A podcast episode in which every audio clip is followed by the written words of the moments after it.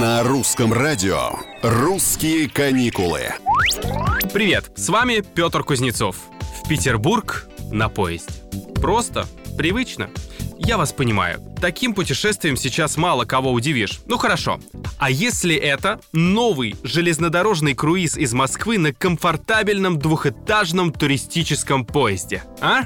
В рамках четырехдневной поездки, передвигаясь по сути в отеле на колесах, вы посетите уникальные музейные комплексы северной столицы, побываете в Петергофе и Царском селе, осмотрите Балтийский и Витебский вокзалы и, конечно, сможете увидеть развод мостов.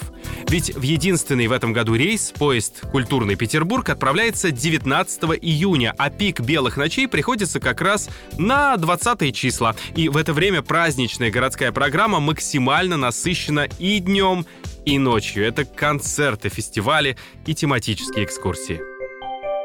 Кстати, из Петербурга в Петергоф поезд проследует на паровозной тяге отреставрированного локомотива. То есть это будет отдельное мини-ретро-путешествие.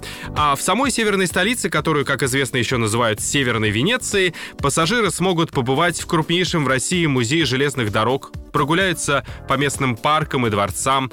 В турпакет круиза входит, собственно, сама перевозка плюс экскурсионная программа с гидом, трансферы до мест и питание. Можно составить и собственный план посещений петербургских достопримечательностей и, если что, приобрести экскурсии у проводников уже в пути.